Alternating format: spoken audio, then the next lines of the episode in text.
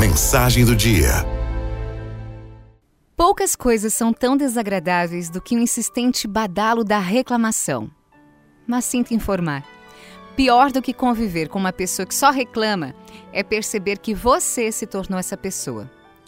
Um dos grandes motores da reclamação é a postura de que o marido, o chefe, a vida, as pessoas e o próprio Deus são injustos conosco. Reclamar é uma forma de declarar amor ao problema. Você clama a ele e recorre a ele porque ele é uma espécie de álibi para suas insatisfações.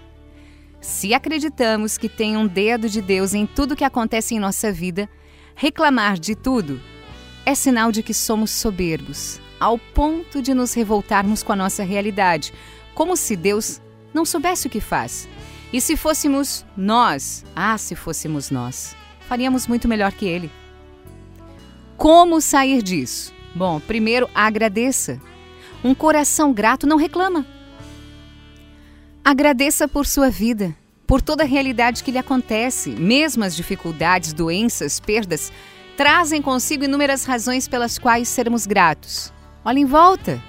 Veja o sofrimento. Você não é o único que tem dificuldades. Ao invés de se perguntar, por que eu? Pergunte-se, por que não eu? Vá a uma igreja, observe os fiéis que ali estão. Possivelmente você vai encontrar uma senhorinha perto dos seus setenta e poucos anos, ajoelhada, rezando e pedindo a cura do seu câncer. Talvez também encontre uma jovem mulher que se casou há uns cinco anos, perdeu dois filhos e agora tenta de novo engravidar. É possível também que encontre um pai de família que acaba de amargar a demissão da empresa que trabalhou por mais de 10 anos e se vê sem rumo. Não raramente, vai encontrar uma mulher com seus 30 e poucos anos que enterrou um filho, ou a criança que, junto com uma tia, reza pelos pais que estão se divorciando. Ao invés de reclamar, eles decidiram clamar, clamar a quem podia, no mínimo, dar a força para enfrentar o que precisavam. Não há nada mais inútil do que a reclamação.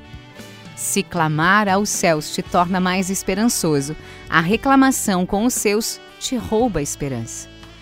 Que saibamos onde depositar nossas tristezas e chateações. Que saibamos onde depositar nossas tristezas e chateações e troquemos toda reclamação por um coração grato, um coração generoso e que se entrega a quem pode mais do que ele, aquilo que sozinho ele não consegue resolver.